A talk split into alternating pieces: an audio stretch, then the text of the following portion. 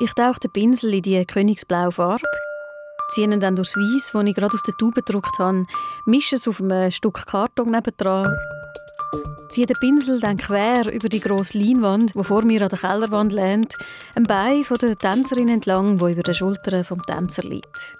Dann gehe ich zurück in mein Zimmer, gehe Aufzüge machen. So oder so ähnlich stelle ich mir vor, ist es damals gewesen, vor über 20 Jahren, als ich mit 18 ab und zu noch recht gerne gemalt habe, mit Kreide oder auch das Ölbild von einer Tänzerin und einem Tänzer. Genau erinnern tue ich mich ehrlich gesagt nicht mehr. Gefallen hat es mir, glaube ich, auch nicht so wahnsinnig gut. Und irgendwann habe ich es dann weggerührt. Habe ich gemeint. Aber vor kurzem hatte ich ein Mail in der Inbox von einem Herr Feuerer aus der Bodenseeregion, einem Kunstvermittler. Ein Mail mit fünf Anhängen. Fotos von meinem Bild, das er kürzlich gekauft hat. Also ich stand jetzt gerade vor mir ein Bild, das ist sogar sehr schön platziert bei mir. Sicher, das ist ja wahnsinnig. ja, das ist nicht extra dahergestellt. Jedes Bild sucht sich ja seinen Platz. Ist das so? Ja, ja, und jeder, jeder Gegenstand auch. Mich hat das total wundergenommen, fasziniert, wie mein Bild, das absolut kein Meisterwerk ist, wie es mysteriöserweise nach über 20 Jahren wieder auftaucht ist, wie es aus meinem Abfall zu ihm gekommen ist, durch welche Hände dass es all die Jahre gegangen ist, warum es überlebt hat. Das möchte ich gerne herausfinden. Mein Name ist Patricia Banzer. Input. Wer bestimmt also in unserer schnelllebigen Gesellschaft, welche Objekte überleben und welche nicht? Wer sind die Leute? Die erste Antwort, die mir erhalten, ist einfach weg, weg. Und dann stehe ich vor das Objekt und entscheide ich, weg oder nicht weg. Es gibt keine Zufälle. Angefangen hat es also bei dem Mail, unterschrieben von einem Erwin Feuerer aus Frasnacht. Feuerer Fine Arts steht da. Er schreibt, das Bild sei bei ihm in einer Inszenierung von Kunst und Büro im ehemaligen Denner, Frasnacht, am Bodensee gelandet und warte darauf, als gute Story weitergeschrieben zu werden. Lustig, auch ein bisschen seltsam. Auf den Fotos sieht man es zwischen sehr vielen anderen Bildern, die am Boden und auf Tisch verstreut sind. Es rührt mich gerade ein bisschen zurück in meine Teenager-Zeiten. Ich versuche mich zurückzuversetzen, mich zu erinnern, was ich dann wirklich damit gemacht habe. Ich schicke meiner ehemaligen Nachbarin, die häufig bei mir war, eine Nachricht, frage sie, ob sie zufällig noch etwas weiß. Also das Bild mag ich mich sehr gut noch erinnern. Okay. Und zwar ist es dann gerade vor dem Zimmer im Gang gestanden mir hat damals auch schon mega gefallen, mit dem Blau, Weiß, Grau. Und ich weiss, da hast auch irgendetwas vor mit dem, aber hm. ich kann mich nicht mehr daran erinnern, an was. Und dass du es weggeschmissen hast, das habe ich auch nicht gewusst. Etwas vor, von dem weiß ich also auch gar nichts mehr. Ich rede noch mit meiner Mutter, mit meinem älteren Bruder und merke dann, es muss so gewesen sein. Ein paar Jahre nachdem ich ausgezogen bin bei meinen Eltern, sind auch sie gezügelt. Mit Hilfe von einem Zügelunternehmer, der auch all den alten Ramsch im Keller mitgenommen hat. Grazie, Nino. Mein Bild ist also gar nicht im Kübel gelandet, sondern wahrscheinlich bei dem Mann da. Angelo Selvaggi von der Firma Fischer Dienstag in Zürich. Wir machen äh, Räumung, Nachlass, äh, Verwertung, Reinigung und Transporte. Und zwar macht er das seit über 20 Jahren. Jeden Tag sterben oder zügeln Menschen, ihre Wohnungen, Häuser werden geräumt, vieles bleibt zurück. Ich stelle mir vor, wie viele Objekte in dieser Zeit durch die Hände von Angelo Selvacci gegangen sein Bei wie vielen er muss entschieden haben, ob sie weiterleben oder eben nicht. Es gibt immer so den Moment, die Emotionen, die ich in dem Moment habe, wenn ich das in die Hand nehme. Und dann sehe ich, äh, mal doch, nein. Klar, eine falsche Entscheidung treffe ich auch. Aber sagen wir so 90 Prozent dürfte ich sagen, dass was ich in die Hand nehme, äh, findet wieder ja, einen Platz irgendwo auf der Welt. Irgendwo. Auch wenn ich wenig Hoffnung habe, dass er sich erinnert, ein Versuch ist es wert. Wir treffen uns darum am Montagmorgen im dritten Stock von einem Stadthaus in Zürich-Wiedeke. Das ist jetzt eine typische Wohnung aus den 70er Jahren. Und er, blauer Kapuzenpulli, grauer Haarfranz, verschmitztes Lächeln und ein Team von vier Männern voll am Arbeiten sind, als ich ankomme. Sie räumen die Wohnung von einem älteren Herr, der vor kurzem gestorben ist. Mich nimmt es Wunder, wie so eine Räumung läuft. Da hieft jetzt gerade was. Das ist jetzt ja, eine Weitweine, jawohl. Man sieht es, also, der Herr der hat geraucht, auch nicht gross sein Haushalt pflegt. Aber äh, er hat hier 40 Jahre gewohnt und die Vermieter haben noch nie etwas daran gemacht. Also das heißt, was Sie jetzt hier sehen, das ist das, was vor 40 Jahren war. Okay. Inklusive Teppich. Ja, das sieht man. Man sieht überall die Abdrücke von diesen Schränken an der Wand der Bilder. Seine Tochter hat uns beauftragt, die Wohnung zu räumen, reinigen und am Vermieter abzugeben. Sie möchte nicht anwesend sein, aus emotionellen Gründen. Das ist klar. Die Tochter die hat den Auftrag gegeben, geht sie einfach selber zuerst räumen und dann sagt sie, machen sie mit dem Rest, was sie wollen. Also ich empfehle immer, sie sollen sich Zeit nehmen, weil im ersten Moment die Emotionen sind so stark, dass die meisten sagen, wir wollen nichts. Und das ist nicht richtig. Wenn Sie sagen, das ist häufig der Fall, dass die Leute zuerst mal sagen, ich will nichts. Man könnte sich ja vorstellen, häufig streitet man um das, was noch ein Wert hat. Also es ist klar, es gibt zwei Arten von Erben. Die einen die sagen, ich kann nie etwas wählen und will heute nicht. Und dann gibt es die anderen, wo ja, also gerade zwei Stunden nach dem Tod gibt es schon Streitereien wegen Erbschaft, wegen Wertgegenstand. Und das ist auch ein Teil von meinem Job. Das heißt, ich erstelle ein Inventar, eine Schätzung. Somit dann sie nachher die Angehörigen, die wissen genau, was der Tisch könnte wert sein, was der Schmuck und so weiter, also äh, alles. All die Objekte um uns herum, man fragt sich automatisch, was ist das für ein Mann gewesen? Ich nehme einen Einblick im Leben des Menschen, während wir räumen. Das heisst, wir sehen äh, Akten zum Beispiel, wir sehen äh, Diplome, wir sehen Fotos. Das ist sehr spannend, speziell Fotos. Also wir sehen, wie hat er gelebt, was hat er geschafft. Äh, Sie sagen ja, es hat so ein Geruch, der Mann hat nicht so Wert gelegt auf Hygiene. Das deutet ja vielleicht auch darauf hin, dass er ein bisschen einsam war und nicht wahnsinnig viel Besuch hatte. Lesen Sie das auch immer schon ab, ein bisschen aus den Wohnungen?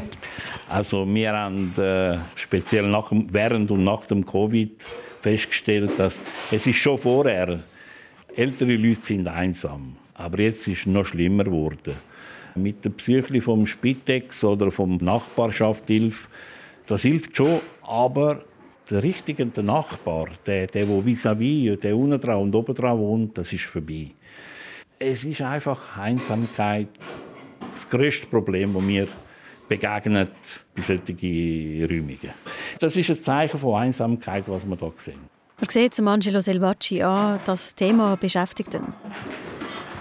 Angehörige, es gibt so ein Schutzschild, das sie haben. Die sagen, ja, er oder sie hat das so wählen. Die haben es uns nicht in die Nähe gelassen. Aber äh, das ist lediglich ein Schutz für sich selber. Das stimmt nicht. Also ich meine, man kann so einen Menschen nehmen und vielleicht einmal einladen, mal vielleicht, weiß auch nicht, zwei, drei Mal in der Woche ein Käferli nehmen. Aber das, das ist, man hat keine Zeit. Für alte Leute hat man in der Schweiz keine Zeit. Spezifisch in der Schweiz, ja. Während Tisch, Stühle, Teller, Bücher, Kabel, Gestell, Fotoalben an uns vorbeigetragen werden, schaut Angelo Selvacci in jedes Zimmer, in jeden Schrank. In jeder Ecke, überall, in jeder Wohnung, sage ich immer, es hat etwas, das äh, spannend ist. Wo ich darf sagen, dass in jeder Wohnung eine Erinnerung also an dem Tag, wo ich nicht mehr neugierig bin, muss ich aufhören. Das ist, äh, nein, das kann man nicht als Maschinenarbeit anschauen. Also, wir haben schon alles erlebt. Zum Beispiel in der Dusche, also Duschwand, ist ein äh, Kuno Aniet, Amiet Bild gewesen, also ein 100.000 frankiges Bild. Einfach dort aufgegangen in einer Dusche. Fürchte, fürchte Genau, richtig, genau die Person hat das auch nicht gewusst, was das ist. Das hat sie bekommen von einer Tante und dann haben wir das verwerten und sie hat richtig äh, Freude gehabt. Passiert es häufig, dass Sie Ihre Kunden darauf hinweisen, dass äh, das ja mehr wert ist, als Sie gemeint haben? Ja, ich bin einer von denen. Sie könnten auch nichts sagen. Ja, genau. Viele Mitbewerber die sagen, du spinnst, das solltest du nicht machen. Also, eigentlich ist das dein Verdienst, aber das kann ich nicht. Also, zum Beispiel vor ein paar Jahren eine Beistandin hat uns gebeten, die Wohnung durchzusuchen. Sie war anwesend. Sie hat Schmuck gesucht, was üblich ist, also Wertobjekte. Und dann auf dem Balkon habe ich in einer Topf drei Kilo Gold gefunden, also drei Goldbarren.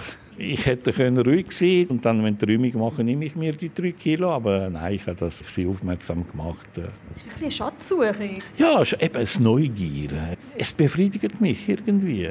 Und was hat er heute entdeckt? Also grosse Werte haben wir keine gefunden, aber wir haben äh, gefunden Sachen, wo wirklich der Mann äh, gern hat. Das ist eine äh, alte Öllampe mit einem gelben Glas Medaille, Schutzmedaille. Das ist das. Aber sonst war er eher ein einfacher Mensch gewesen, der hat einfach seine Wäseli seine Flasche Whisky vom Denner, also nicht, nicht Waldbewegen. Ein paar Minuten, Schweißtropfen und Hammerschläge später ist die Wohnung praktisch leer. Die Wohnung wird nächste Woche vermietet. Also Teppich rausnehmen, nicht einmal gemalt. Also ich finde das schon verrückt. Das ist ihr Alltag. Für mich sieht da 40 Jahre von einem Menschen, der in ein paar Stunden weggeschaffen werden. Sie sind eigentlich eine Art Bestatter von Objekten, oder? Genau, richtig. Oder eigentlich lieber Bewahrer von Objekten, weil er sie möglichst wieder in Umlauf bringen will. Das, erklärt er mir, hat vielleicht auch mit seiner Kindheit in Süditalien zu tun. Wir waren eine bescheidene Familie. Also, uns haben sie immer gelernt, wirklich das Zeug zu respektieren. Respekt haben. Auch zu der Ware, nicht nur zu den Menschen, zu der Ware. Schätzen, was wir haben. Das hat vermutlich sich bei mir hineingeprägt, dass ich nicht, nicht einfach das einfach so fortrühren, wie das nicht wäre. Oder? Es gibt sicher jemanden, der noch Freude hätte. Oder, oder man kann es verkaufen, weitergeben. Wir als Latino sind wir mehr ah, Geschichte und familienbezogen. Und man denkt auch, ey, Großvater hat Jahre gebraucht, um das anzuschaffen. Er hat geschafft für das und so weiter. Mein Motto ist immer, weiter zu leben lassen. Aber eben. Gut, seine Mission, weiterleben lassen. Vor lauter Raum und Eintauchen ins Leben von dem unbekannten Mann habe ich fast meine eigene Mission vergessen. Der Angelo Selvacci und ich sitzen drum noch kurz in einem Kaffee um die Ecke und ich zeige ihm endlich das Foto von meinem Bild. Er nimmt die Lesebrille, an meine Eltern kann er sich erinnern, aber wenn ich seinen Gesichtsausdruck richtig deute, an das Bild weniger. Wahrscheinlich ist es geräumt worden von Ihnen. Also, Sie mögen sich vermutlich nicht erinnern. Äh, also vermutlich während dass wir bei Ihnen geräumt haben, ist mir das Bild aufgefallen und ich habe gedacht, das tue ich jetzt auf die Seite. Und dann irgend sicher garantiert ist das in einer Lot von Bildern gelandet, wo ich an jemanden gerne vermutlich der hat das weiterverkauft, weil direkt von mir auf Bodensee kann man nicht vorstellen, sondern das ist sicher um sieben Ecken gegangen. Um sieben Ecken gegangen, das heißt, es gibt vermutlich nicht nur sieben, sondern 700 Wege, was könnte genommen haben. Der Angelo Selvacci hat Tausende von Bildern in seinem Lager. 10'000, wirklich? Ja, oder vielleicht ein bisschen mehr. Aber wo übrigens fast 1000 Quadratmeter groß ist. Bilder, die er in alle Richtungen weggibt, zum Beispiel auch für karitative Zwecke. Gut möglich also, dass es zum Beispiel neu mit in einem Altersheim oder irgendeinem Stegenhaus als Deko gegangen ist. Ich versuche mir vorzustellen, wie viele Objekte im Umlauf sind, wie viel Geld damit gemacht wird, wie viele Leute nur schon an Flohmärkten oder Brockis handeln. Nachhaltigkeit, der Retro-Trend hat in den letzten Jahren noch mehr Aufschwung gebracht. Viele sind ihres verstaubten Image losgeworden. Das Netzwerk von Menschen, die mit gebrauchter Ware handeln, muss riesig sein. Der Angelo Selvacci nickt. Es gibt einen Markt für alles. Und in der Schweiz wird alles gekauft. Und alles gesammelt. Also der Schweizer ist einer der grössten Sammler Volk, wo man hat. Wir haben von den Uhren Kaffeerahmdeckel, Briefmarken, Werbeschilder. Wir haben, äh, wenn ich das erzählen darf, ich sage den Namen nicht, aber ganz, ganz eine berühmte Persönlichkeit aus Winterthur. Wir sind beauftragt worden, ein Inventar zu erstellen mit einem Aktionshaus und die Frau, die hat gesammelt Gitarren und Bohrmaschinen. Aus welchem Grund weiß ich auch nicht. Er selber hat Kontakt für alle Arten von Objekten, Teppichinteressenten, Schrankspezialisten und so weiter. Es gibt ein Netzwerk, also es gibt ein unauffälliges Netzwerk in der Schweiz, das sehr aktiv ist, also national und international. irgendwie Schweizerinnen, Schweizer, man kann sagen, so standardmäßig sind sich gewöhnt an fixe Preise. Ja. Und das ist ja dann ganz eine andere Welt, die vom Handel und ja. so ein bisschen dealen und schauen, okay, können wir da einen Preis finden. Es ist, äh, der Schweizer ist sich nicht gewöhnt, zu handeln. Das kann er nicht oder, oder will er nicht, er schämt sich. Er sagt, ja, ich gebe Ihnen Bescheid, ich tue mir das überlegen. Dabei, er will das. Also anstatt zu sagen, hey, mal, was da? 500? Also mein Budget ist 280. Äh, das sehen wir speziell mit diesen Tischlampen aus den 20 Jahren. Und da gehen die Preise auseinander zwischen 50 Franken und 500. Ah, die haben eine grosse Marge. Ich weiß es, weil ich beliefere die. Man kann ruhiger Märkte. Aber es ist ein, äh, der Graumarkt ist enorm. Also, ich sage dem, der steuerfreie Markt ist extrem groß. Wir plaudern noch ein bisschen, ich trinke den Kaffee aus und fragte Angelo Selvacci dann noch nach Namen und Nummern von möglichen Abnehmern von meinem Bild von damals. Wer weiß? Grüezi, das ist Patricia Banzer vom In den nächsten Tagen und Wochen telefoniere ich ab. Ich habe eine Nummer bekommen vom Herrn Selvacci. Ja, genau, weil er ihnen ab und zu Bilder verkauft oder auch andere Sachen. Aber ohne Erfolg. Mhm. Je länger ich an dieser Geschichte bin und mit Leuten rede, desto mehr habe ich das Gefühl, dass jeder oder jede Zweite mein Bild gekauft haben Alle scheinen ja irgendwie ein bisschen zu handeln. Logisch eigentlich. Über soziale Medien, über all die Plattformen, die es gibt, Tutti, Ricardo und so weiter, ist das auch unglaublich einfach geworden. Ricardo hat zum Beispiel im Jahr 2021 fast 4,5 Millionen Mitglieder in der Schweiz. 400.000 mehr als im Jahr vorher. Verkauft wurden 7 Millionen Artikel. Nach ein paar Wochen, wo ich die Geschichte gerade aufgeben will, kommt nochmal ein E-Mail vom Erwin Feurer aus Frasnacht. Und zwar erinnert er sich, wo er mein Bild gekauft hat. Nämlich von einem Händler bei Luzern via Ricardo für wenig Geld. Der Händler verkauft massenweise Schweizer Kunst immer ab einem Franken. Ab einem Franken? Ich habe es ja schon immer gewusst, dass mein Bild vermutlich viel wert ist. Es war ein Händler mit dem Online-Namen Barbie. Da habe ich also nicht für einen Franken gekauft, aber auch nicht für mehr als vielleicht 100. Er hat einfach ab einem Franken gehabt, der Barbie, und der verkauft halt Tausende von Bildern. Ja. Und darum, der weiß nicht mehr, woher. Immerhin, jetzt habe ich schon drei Leute zusammen, die mit meinem Bild gehandelt haben. Von meinen Eltern ist es zum Angelo Selvacci, zuletzt gelandet ist es beim Erwin Feurer, irgendwann zwischendurch beim Barbie. Ich rufe ihm sofort an und wir machen ab. Ich bin gespannt auf den Händler, der unglaublich aktiv ist, sich der grösste Kunsthändler auf Ricardo nennt, tausende von Bildern gleichzeitig verkauft. Leider sagt er aber ein paar Tage später wieder ab. Im Moment hat er gerade zu viel am Hals, etwas wegen einem Kryptokunstdeal, der nicht so gelaufen ist, wie er hätte sollen. Okay. Schade, weil so erfahre ich wahrscheinlich nie, wie es vom Angelo Selvacci zu ihm gekommen ist. Ich beschließe aber trotzdem, Richtung Norden zu fahren, in den Kunstraum von Erwin Feurer. Noch zwei Stationen bis Frasnacht. Irgendwo auf dem Land, zwischen Amriswil und Bodensee. Dort an, wo mein Bild schließlich steht. Er würde es mir also auch zurückschenken, sagt er am Telefon. Wer ist er, frage ich mich. Warum hat er mein Bild gekauft? Frasnacht, Domino.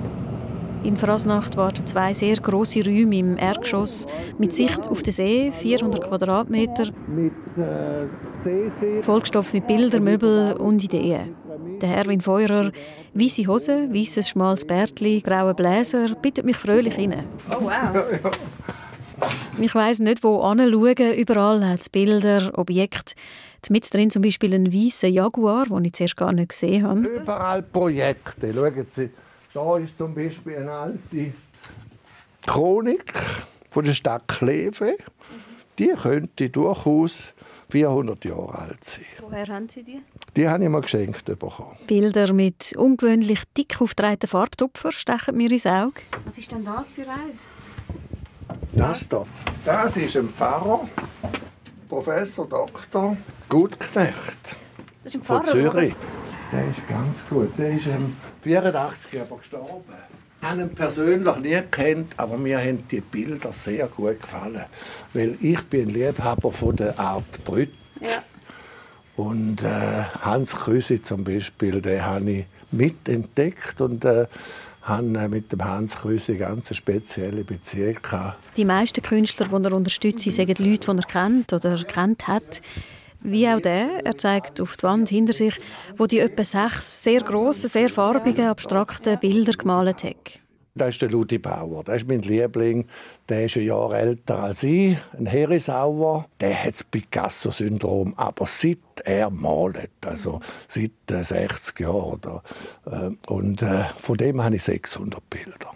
Für ihn und viele andere hat Erwin Feurer auch Publikationen herausgegeben, über 80 Bücher im eigenen Verlag, die auf den Tisch um uns herum verteilt sind. Blitzschnell haue er die Bücher raus, um den Künstler zu schenken, damit sie eine Art Visitenkarte von ihrem Werk haben. Die Art heute war immer so ein die Richtung, die sie angezogen hat. Also die Kreativität schaue ich sowieso für viel wichtiger als die Intellektualität. Und äh, für mich sind einfach die Künstler, die äh, nicht äh, akademisch geschult sind, eben wie Hans Krüsi, sind Wegweiser gewesen. Die ausgegrenzten, vergessenen und überflüssigen, das sind meine absoluten Lieblinge. Und für die würde ich sehr, sehr, sehr viel geben und mich auch immer einsetzen wollen. Da innen sagt Erwin Feurer, gäbe es tausend Geschichten zu erzählen. Das glaubt man sofort. Hat ihn schon etwas äh, noch Süßes auch. Er offeriert mir Leckerli und Äpfel. Äpfel.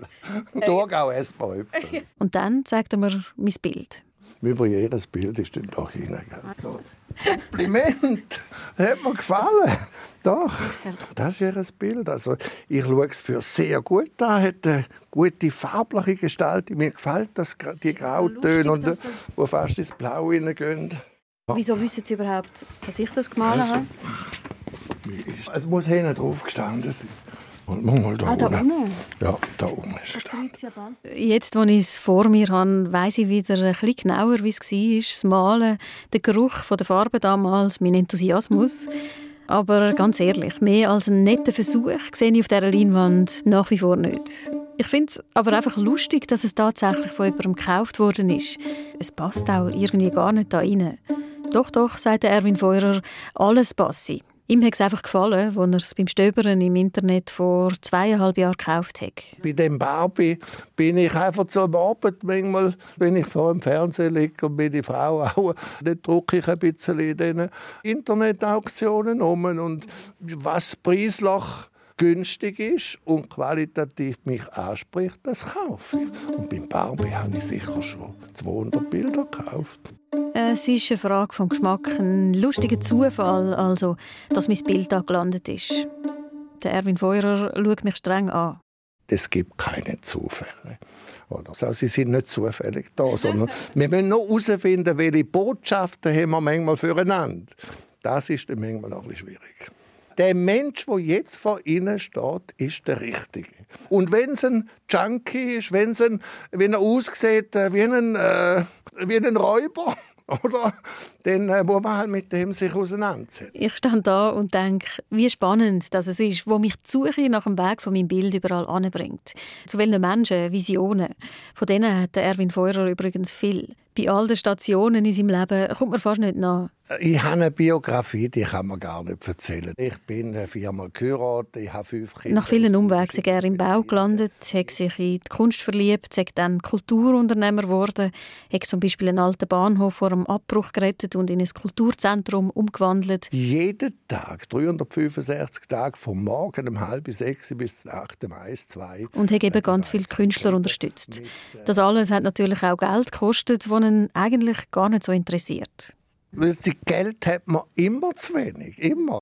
Aber wo er auch heute eigentlich dringend bräuchte, zum Umsetzen von seinem grössten Traum. Eine Vision so groß, dass ich ein Mühe habe, sie zu verstehen. Eine soziale Bewegung unter dem Namen International Burnout Fund, die er 2009 gegründet hat. Eine Bewegung für und mit Menschen, die an Burnout leiden. Eine Art riesige Selbsthilfeorganisation sollte das werden, wo der Menschheit wieder ein bisschen in die richtigen Bahnen helfen sollte ich will so groß werden wie Greenpeace oder wie WWF, dass wir den Druck den Menschen wegnehmen können. Dass Menschen wieder glücklicher werden, dass Menschen wieder Boden unter den Füßen bekommen und so weiter. Und die Bilder und die äh, Möbelbilder der Epochuren sind äh, im Prinzip einfach ein äh, Grundstock, um den der Burnout Fund aus eigener Kraft zu bringen. Das Problem, seine grosse Idee fruchtet bis jetzt nicht wirklich und Kunst verkauft sich schlecht. Umsätze generieren wir im Moment praktisch keine. Ich will schon auch, aber die Kunst, wie sie sich jetzt präsentiert, in dem Rahmen, wo ich sie habe, ist sie relativ schwer verkäuflich. Also Bilder hängen, das ist äh, Vergangenheit. Wir sind heute in einem digitalen Zeitalter, wo selbst die Kunst mit äh, digitalen Recht gehandelt wird und nicht mehr haptisch fassbar. Und ich bin ein Sammler geworden. Ich, mich, äh, ich gebe das Stück gar nicht mehr gern her. Wenn jemand etwas will, dann, äh, dann will ich es eigentlich einmal fast lieber behalten. Obwohl ein kleiner Schritt Richtung digitale Kunstwelt will er, Erwin Feurer, wagen. Ich bin dran, aber wisst ihr, ich habe natürlich noch ein altes mechanisches Hirn, das ja noch nicht digitalisiert worden ist. Und da habe ich die Mühe, um mich in das hinein denken und ihnen begeben. Ich verstand heute noch nicht, was ein Bitcoin ist. Und NFT bin ich jetzt so langsam am erfassen. NFT, das sind digitale Unikate, etwas, wo in letzter Zeit häufig in den Medien auftaucht ist. Der Erwin Feurer versucht zu erklären. Non-fungible Tokens, das sind einfach die nicht berührbare und nicht äh, haptisch erfassbare äh, Werte, losgelöst von den ursprünglichen äh, materiellen Rechte. Das materielle Recht bleibt weiterhin bei mir, aber ich gebe das digitale Recht, das verkaufe ich. Nicht ganz einfach zu verstehen. Auf jeden Fall verkauft er jetzt mal das digitale Recht an drei Künstler. Äh, ein Bulgar ist erschienen bei mir als Kunde und immer wieder gekommen und hat äh, gesagt, er möchte mal mit mir äh, reden und er hat einen Investor, er sucht auch Liegenschaften und und und.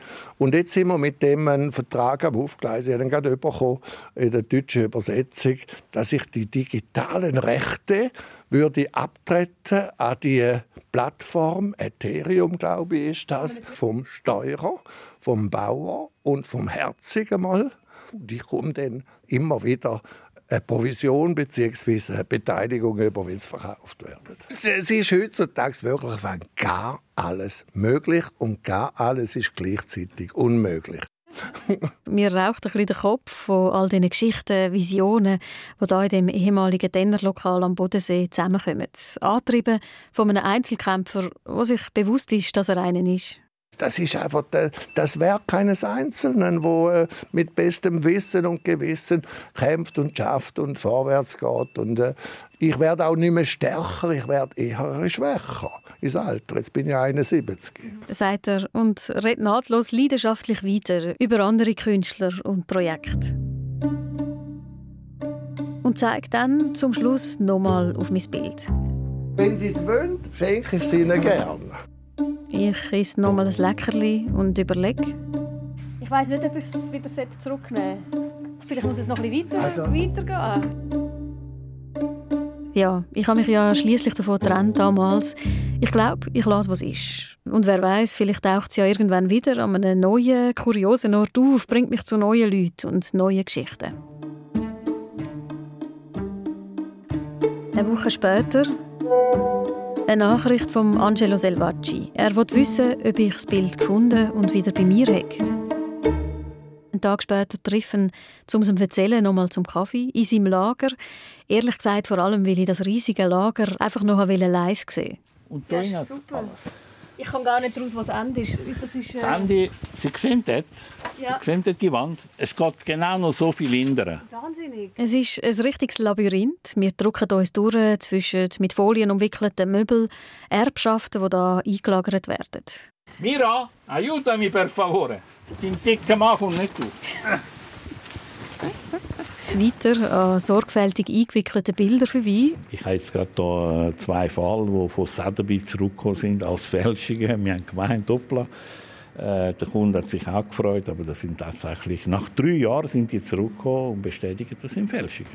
Oh, da muss man noch durchkommen, ja, mit meinem Rucksack. Mal schauen. Auch da überall Objekte, die Tausende von Geschichten, Schicksal erzählen. Auch tragische, weil auch Zwangsräumungen nach Konkurs oder Ausschaffung gehören zum Angelo Selvacci seiner Arbeit. Und dann haben wir einfach hier Einlagerung, plus haben wir die äh, Objekte. All die Objekte, die hoffentlich wieder in Umlauf kommen. Es ist zum einen natürlich der Markt, der entscheidet, welche Sachen weiterleben, sich zu Geld machen lassen, dass zum Beispiel 70er-Jahre-Design gerade super gut läuft oder grosse, schwere Nussbaumschränke, die vor 20 Jahren total beliebt waren, heute keine Chance mehr haben.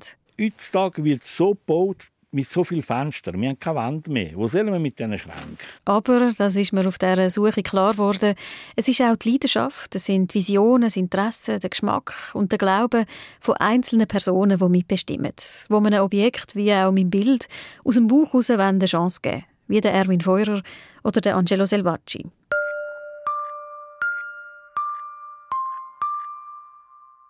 Auf dem Rausweg stolper ich fast über ein Velöli. Ähm, Angelo Selvacci, sein Gesicht hält sich sofort auf. Es ist eines der Objekte, das ihm nicht nur einmal, sondern mehrmals begegnet ist. Das ist ein Graziella, das ist ein italienisches Velo. Und der klappbare Velo, der ist vor etwa 15 Jahren am Flohmarkt in Kanzlei. Und ich habe es erkannt, weil es hat die Schraube gefällt. Und das macht etwas mit Ihnen, wenn Sie etwas wieder sehen? Ja, das ist, das ist äh, irgendwie, äh, es, es macht mir Freude. Das ist es. Das ist Leidenschaft. Und da hört meine Reise fürs Erste auf. Herzlichen Dank fürs Hören und ja, vielleicht habt ihr ja auch eine unglaubliche Geschichte von einem Objekt in eurer Familie, wo auf überraschende Wege zu euch gekommen ist oder noch jemand anders wieder auftaucht ist. Ich würde mich darüber freuen. Die E-Mail-Adresse ist input.srf3.ch. In der nächsten Input-Folge wird es dann sportlich mit meiner Input-Kollegin Rina Telli. Ich habe immer gemeint, ich sei unsportlich. Ich bin die, die im Turnen immer als Letzte gewählt worden ist. Beim Shooten bin ich ins Goal, um nicht rennen. Aber einen Ball gefangen habe ich gleich nicht. Ich bin der Vollpfosten. Motivation gleich null. Scheiß auf Sport, ich habe andere Talente, habe ich immer gesagt. Bis ich vor ein paar Jahren gemerkt habe, dass ich mich mittlerweile sehr gern und mega viel bewege. Tanzen, wandern, joggen. Mein Verdacht, meine Freude an Bewegung ist damals in der Schule gekillt worden. Ich muss sagen, dass das eine Geschichte ist, die ich nicht das erste Mal höre. Und ähm, das tut mir sehr leid für all die Personen, die genau diese Erfahrung gesammelt haben. Das sagt Caroline Heckemeyer. Sie bildet zukünftige Lehrerinnen und Lehrer fürs Schulfach Sport und Bewegung aus. Es gibt ja Leute, die von sich sagen, ich bin unsportlich. Ich würde das Wort am liebsten aus, aus unserem Wortschatz streichen. Da habe ich die Haltung, es gibt nicht unsportliche Menschen, sondern es braucht einfach Zeit zu entdecken, wie und wann mir eigentlich Bewegung und Sport Freude macht. Ich musste Ü30 werden, zum checken, was mir Spaß macht. Wir reden über eine gesunde Haltung zum Sport, weil Sport mehr ist als Leistung. Weil Bewegung nicht nur dem Körper, sondern auch dem Geist und der Seele gut tut. Wir gehören zum Input. Online wie immer, aber Mittwochnachmittag ab der 3 auf srf3.ch. Input. Ah, und doch noch eine kleine Nachbemerkung. Hallo? Gerade nachdem ich den Podcast fertig zusammengestiefelt habe, hat das Telefon geläutet. Am anderen Ende war der Jesus. gewesen. Ich habe bei Salvaci einmal gekauft. Jesus Chavez. Ah, Einer der Kontakte von Angelo Selvacci, wo mir zurückläutet. Es ist der, wo mir noch gefehlt hat. In der Kette der Menschen, die mein Bild gekauft und wiederverkauft haben. Etwas ist wichtig, ist, das Bild hat überlebt. Aber Jesus seine Geschichte wäre noch mal ganz eine andere.